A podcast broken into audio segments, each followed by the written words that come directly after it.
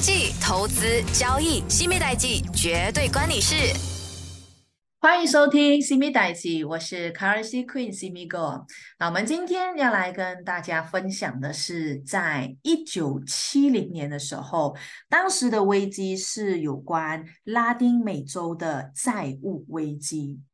而在这一九七零年，马拉丁美洲的这债务危机呢，是指这拉丁美洲国家在二十世纪然后七十年代初所面临的财政危机。那这个导火线呢，是石油价格的暴涨，还有当时美国的利率上升。而在当时，拉丁美洲的国家，他们借了大量的美元来去购买石油和其他的进口商品。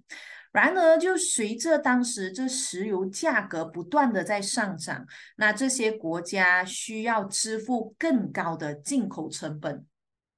而他们的出口收入呢，并没有相应的增长。同时，我们当时还可以看到的是，美国加息呢，又使得这些借贷的成本上升，这就导致到这些债务国没有办法去偿还这些债务。那在这事件中哦，许多的企业和人物他们是受到了影响。那大多数拉丁美洲国家的政府还有当时的银行都受到了严重的创击。那这墨西哥和阿根廷是可以说是受影响最严重的两个国家之一，而当时的巴西、秘鲁。玻玻利呃玻利维亚，然后还有就是智利呃这些等的国家呢，当然他们也是受到了影响，也不小。而这一些受影响的在企业方面，就包括了石油的公司、银行，还有其他重要的经济部门。我们就先来说一说这债务危机的导火线，因为导火线我们才可以知道为什么这一个发生了，然后在这一起事件当中又是怎么样的被解决了。那在当时，这导火线的开始是在一九六零年代初，那这拉丁美洲的国家，他们对于在经济的发展呢，可以说是寄予了厚望。许多的国家，他们很积极的推进了工业化的进程，同时他们也在这农业还有采矿业领域也有蛮不错的表现。尤其当时在这墨西哥，它经过一系列的改革和重组，然后在这经济上呢取得了巨大的成就。在这种情况下，这些国家它需要资本来支持他们的经济还有社会的发展。那这些外国的银行和投资者，他们也看到这些国家的潜力，所以他们也开始提供了贷款来支持这些国家去呃持续的发展。那这些贷款的利率呢，一般是比较低，它使得这一些国家就呃比较轻松获得这些资本，同时也降低了这些国家的偿还压力。可是，在这二十世纪七十年代初，因为石油的价格暴涨，给这些国家带来了前所未有的压力。那由于这石油价格是急剧的上涨，那进口石油的成本也跟着在上升。这些国家他们为了要维持进口的赤字，还有这个吃租，他们也就开始大量的去借贷。但这些贷款是以美元为基础计价，然而这些国家的出口，他们的收入呢是并没有相对应的增加，所以就导致到这些债务是变得越来越难以偿还了。而在当时还有更加严重的就是。美国的利率上升，那美国的利率上升，也就是说，今天原本你贷款是以美元，然后呢，这利息呢也是以美元来去计价的。就因为美国的利率上升了，所以你原本要还一定数额的利息，结果因为利率上升，你还要还的来的更加的多，而且这不是小数目。这也对让这些拉丁美洲的国家他们。造成了严重的影响。那随着美国加息，这些国家的借贷成本呢就不断的在上升，那他们没有办法去偿还债务，这就导致了一个恶性循环。因为这些国家它需要借更多的钱，然后在当时呢可以说是来到了八十年代初，这些国家的债务已经是累积到了不可想象这样的一个高度。那根据一些呃某些一些呃市场上的一些估计，那当时这巴西、墨西哥和阿根廷等这些国家的债务，他们已经是占了呃自己国家 GDP 的比例，可以说是超过了四十八仙。那这些国家不仅难以去偿还债务，而且无法继续向这些国际市场可以再做更多的融资，因为这些国家一旦他们没有办法偿还债务，他们的信用评级也将会下降。一旦下降以后呢，这一些呃资本家他们就会觉得，哎，这个信用评级不怎么理想，那我也肯定不会再继续的给你更多的一些借贷。那所以在这种情况下，就就让这些国家呢没有办法，他们就开始向这国际货币基金组织 IMF 和这些世界银行的这些机构来来寻求帮助。那这些机构呢，就是向这些国家提供了大量的贷款，来帮助他们支付债务和稳定他们国家的经济。但这些贷款呢，也带来了一些问题啊，就好比如说，INF 向这些国家提供的贷款，它是有严格的条件还有限制的。然而，这些国家的政府呢，并没有采取有效的措施来解决这些债务问题。相反的，他们一直持续的大量借贷，使得他们的债务问题不断的恶化。那这个问题就一直持续到在一九七零年代中期，当这石油价格开始下降，并导致这些国家的出口收入又下降。那这时候呢，这债务危机变得。更加严重。其实，在那段期间，可以说油价暴涨，他们的成本就就增加了，收入减少。但如果油价暴跌，哎，这就导致到他们出口的这些呃石油所得到的价格又相对的比较少。所以可以说，他们是属于进退两难，进也死，后退也惨的一种一种情况。那再来，我们就可以看刚刚有说到了美国的利率上升。那美国呢？其实当时在七十年代的时候呢，美国的通货膨胀率是上升，然后也导致到美国政府采取了紧缩货币的政策，因为用这政策来为的就是通过加息来控制通货膨胀。那在当时的美国呢，一口气就连升了很多，所以所以当时就导致到这些国际资本，他们认为，哎，美国是相对比较稳定的国家。所以，如果说现在美国的这利息上升了，那我肯定想要把钱放到美国，所以这使得很多国际资本呢流向了美国，使美国的这个借款呃借款的这成本是下降，然后其他国家的一些借款的成本就上升。那这些拉丁美洲国家的借款成本呢，也因随着这美国利率的上升而急剧上升。那这就导致到他们在这一边又没有收入进来，然后又没有办法可以偿还这些债务。而这两个因素一旦一加起来的时候呢，就导致到拉丁美洲的债务危机爆发了。那这些国家的政府就没有办法去偿还债务，他们就开始面临违约，然后就使得这些国际银行也陷入了困境。这些国家还试图通过货币贬值来去缓解经济的危机。那但这这进一步就加剧了通货膨胀和这些国家的经济更不稳定了。而最终呢，这个债务危机引发了拉丁美洲许多的国家和的的这些政治还有这些经济动荡。那这事件还使得国际贸易呃国际的货币基金组织和这些世界银行等这机构呢，就在这一边就扮演了相对重要的角色，因为他们需要提供贷款，帮助这些国家支付债务，还有重建这些经济。那虽然这些努力是有助于。缓解危机，但这些国家的债务问题仍然持续到今天。而在这一九七零年，拉丁美洲债务危机是一个严重的经济危机，它的根源可以追溯到石油价格暴涨，还有美国利率上升。那这事件对于拉丁美洲国家造成了一个长期的财政和经济上的影响。不过这也提醒了这世界对于呃。呃，这些对其他国家在债债务上的问题的严重性的一个看待，那接下来跟你聊一聊它的影响还有后果到底是什么？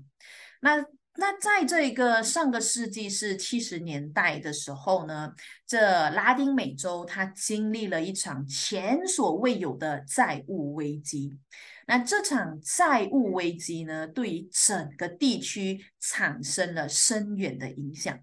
它也对当地人民的生活产生了非常。严重的一个影响，因为许多的国家在危机中遭受了通货膨胀还有贫困的影响，而这政治呃可以说是相对的动荡，然后再加上社会不稳定的情况也随之而来。那墨西哥和阿根廷可以说是受影响最严重的两个国家之一。当然，其他的国家包括了巴西、秘鲁。呃，玻利维亚还有智利等这些国家，他们也是当这些事情发生的时候，也受到了不小的冲击。那这整个事件也使到了国际货币基金组织 （INF） 还有世界银行出手来协助，来提供这些贷款，帮助这些国家支付债务。然而，这场危机并非来自于一时的错误判断。或者是意外的事件，它其实是由多年来的贷款还有投资不当而导致这场危机的。那在这一九七零年代初。许多的拉丁美洲国家，他们是开始借债来促进经济增长，就是就是在这边你会发现到，它其实经济增长呢，是因为一直不断的通过杠杆别人手上的钱来去让自己的经济可以持续的啊啊，就是发展起来。那这些国际金融市场上的资金呢，可以说是非常的充足的。那许多西方的国家。他们的银行就开始向这些国家提供大量的贷款。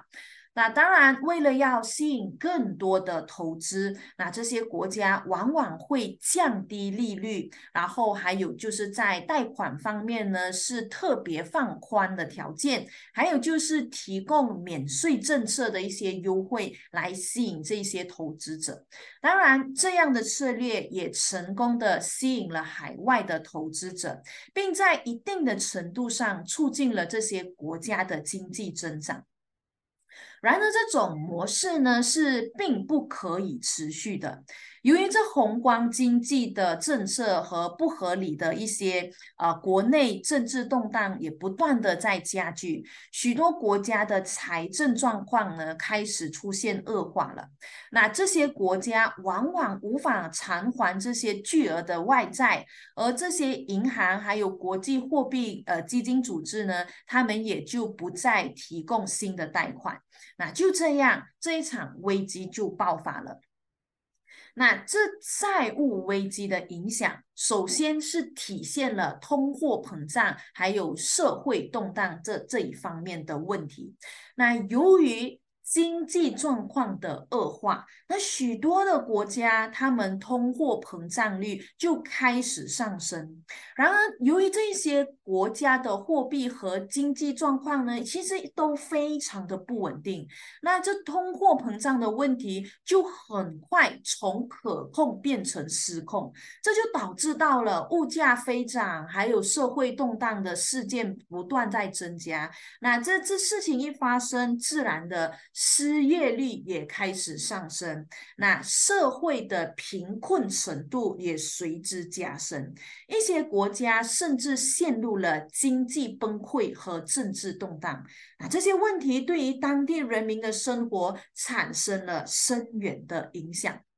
那当时这国际货币基金组织 I N I N F 呢和这个世界银行，他们就采取了一系列的措施来帮助解决拉丁美洲的债务问题。那这些措施包括向国家提供了贷款来偿还债务，他们也提供了技术援助来协助这些财政改革，还有鼓励外国可以进来直接投资。那虽然这些措施在一定的程度上是缓解了债务问题，但它也面临了一些批评。而这 IMF 和世界银行他们提供的贷款通常是附带着强制性的财政措施。那这些措施也包括了削减政府开销，因为其实很多这一些国家，他们的啊这一些政府呢，可以说政府人员他们他们的这一些得到的福利可以说是非常非常的高，这也也会有它的好跟不好。不好的情况就是会导致到当地的民众开始出现了比较懒散的的一些行为，大家就可能会相对变成就是呃我们所谓的吃饱卖包的一个情情况啊，大家就可能没有这么着重在这一些经济上的发展，就是我就算什么也没做，那政府也都会养我。可是今天当 I F I M F 和这一些世界银行他们要提供援助的时候，那他们一定要强。强制性的就是削减在政府的这些开支，然后它这些削减方面最主要是什么？它必须要控制，还有降降低这一个赤字，更更重要的就是他们要去限制通货膨胀。而这些措施呢，可以被视为削弱了这拉丁美洲国家的社会保障，还有公共的服务，这就使得这呃当时的人，他们已经是习惯养成这样的情况。现在呢，你却已经是开始就啊就削减了这些开支，这就导致到这些人呃他们就贫困方面呢就提升啊，然后就在包括了社会不稳定就进一步的加剧。那另外呢？许多的人认为这一些机构的干预，使得了这个拉丁美洲的经济受到了过度的限制。那因为他们认为，哎，如果你一直这样做的话，那你就会很有可能限制这些国家的经济增长和发展。但是我想要说的是哦，其实很多时候，如果说也想要一直让经济增长，但是一直没有办法可以控制好在这一些赤字方面，还有就是在这一些呃呃。这一些通货膨胀方面，就算经济一直不断的在增长，那其实也是拿来补洞而已的。OK，当然，尽管这些 IMF 和世界银行的干预遭到了一些批评，但这些组织呢，他们是这样做的一个方式，的确是可以帮助到这些拉丁美洲的国家重组他们的债务啊，当然也可以说是发挥了重要的作用。那随着时间的推移，这一些组织对于财政措施的应用也逐渐变得更加的呃谨慎。还有，他们要确保这一些援助可以持续性，而且最终的目的是需要，呃，毕竟是需要成功的嘛。OK，虽然许多的这些国家因此是受到了极大的影响。但是，这拉丁美洲国家的政府和人民并没有呃束手就擒。那许多国家开始实施了改革措施，来恢复他们国家的经济实力啊。就好比如说，墨西哥就开始对外国投资进行开放啊，并实施了一系列的贸易自由化的政策，来提高他们的经济效率。还有一些国家也采取了加强社会保障，还有改善公共服务的措施，来帮助这一些受到危机影响的人民。那尽管他们是采取了这一些措施，但债务危机对于拉丁美洲国家的经济还有政治稳定呢，已经是产生了这些影响，而且还是仍然在持续中。在当时这八十年代初，这个债务危机是再一次的爆发。这导致到很多的国家陷入了经济危机，还有社会动荡之中。然而，这次的危机也促使了国际社会开始关注全球的债债务问题，并开始寻求解决方案。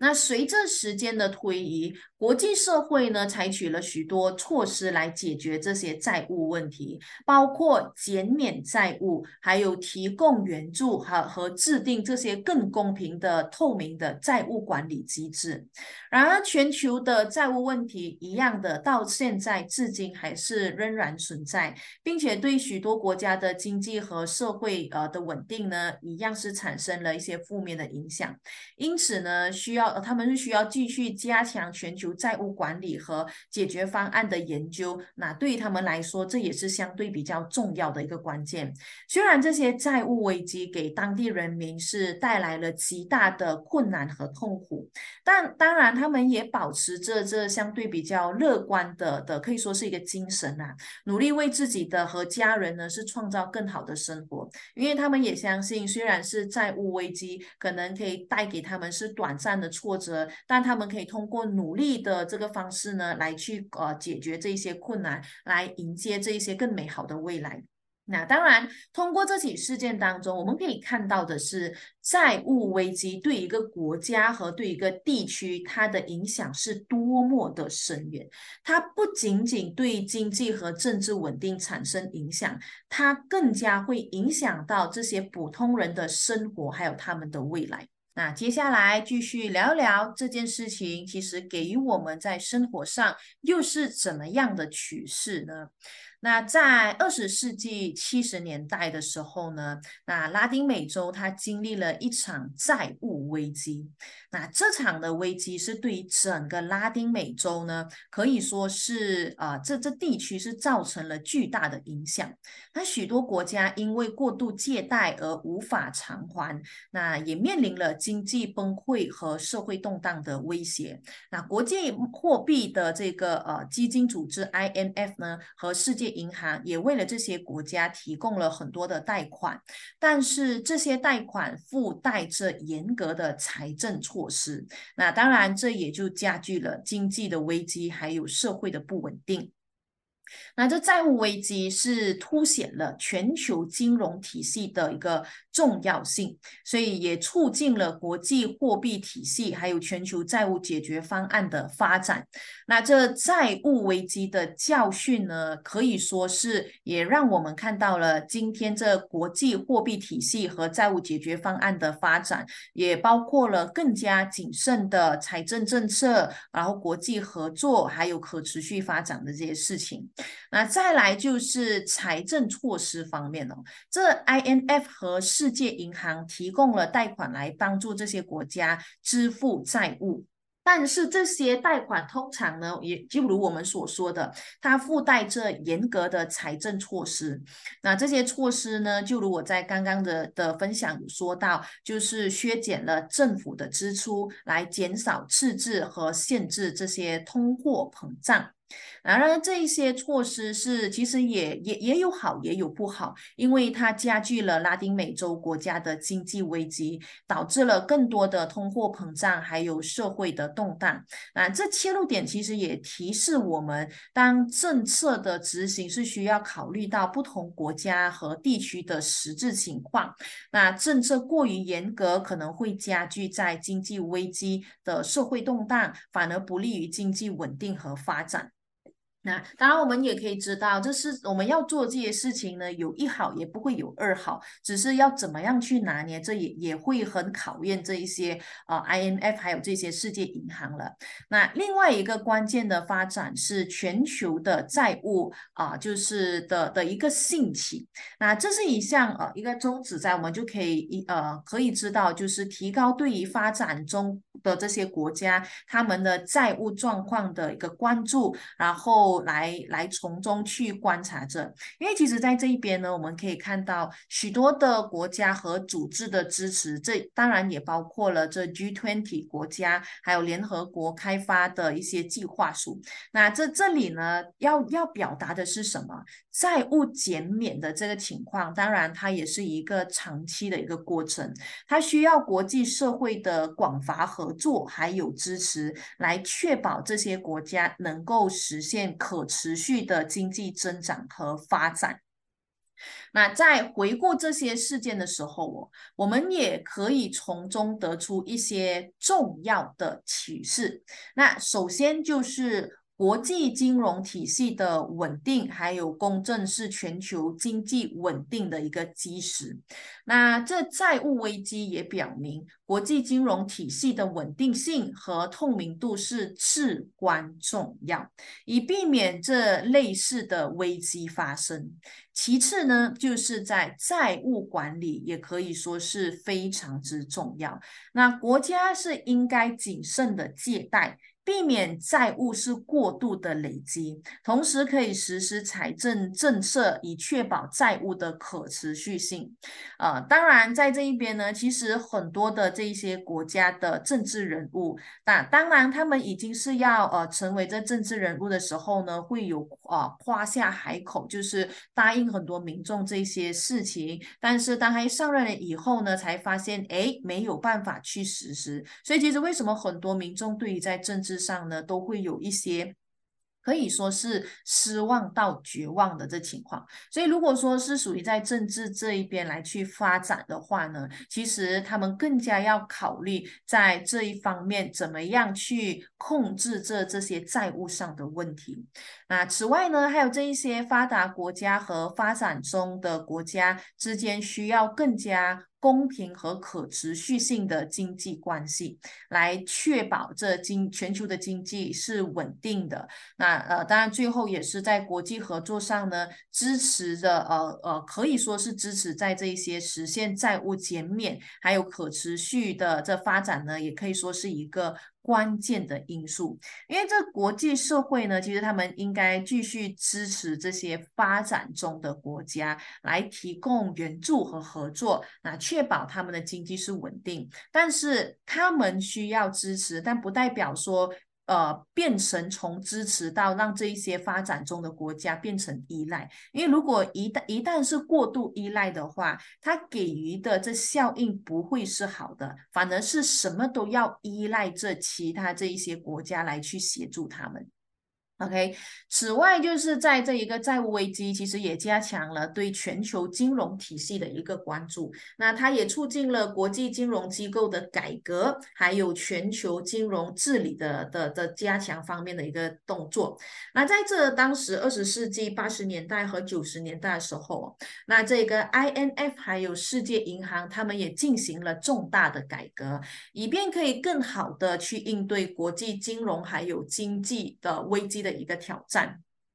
那这些改革其实也包括了增加资金，还有就是在贷款的啊的方面的一个。呃，配额来提高更透明度，还有这一些呃问责制，以以及是对于在加强这些债务重组，还有这些国际合作的一个支持吧。那当然，另一个重要的启示是债务危机，其实也强调了国际合作，还有就是全球经济关系的必要性。那债务危机的影响不仅局限于在啊这个拉丁美洲的国家，它也对全球的经济是造成了。的这严重的影响，因此需要这些发达国家和这些发展中国家之间的可以说可以可持续的一个全球经济关系，来促进全球的经济增长还有它的发展。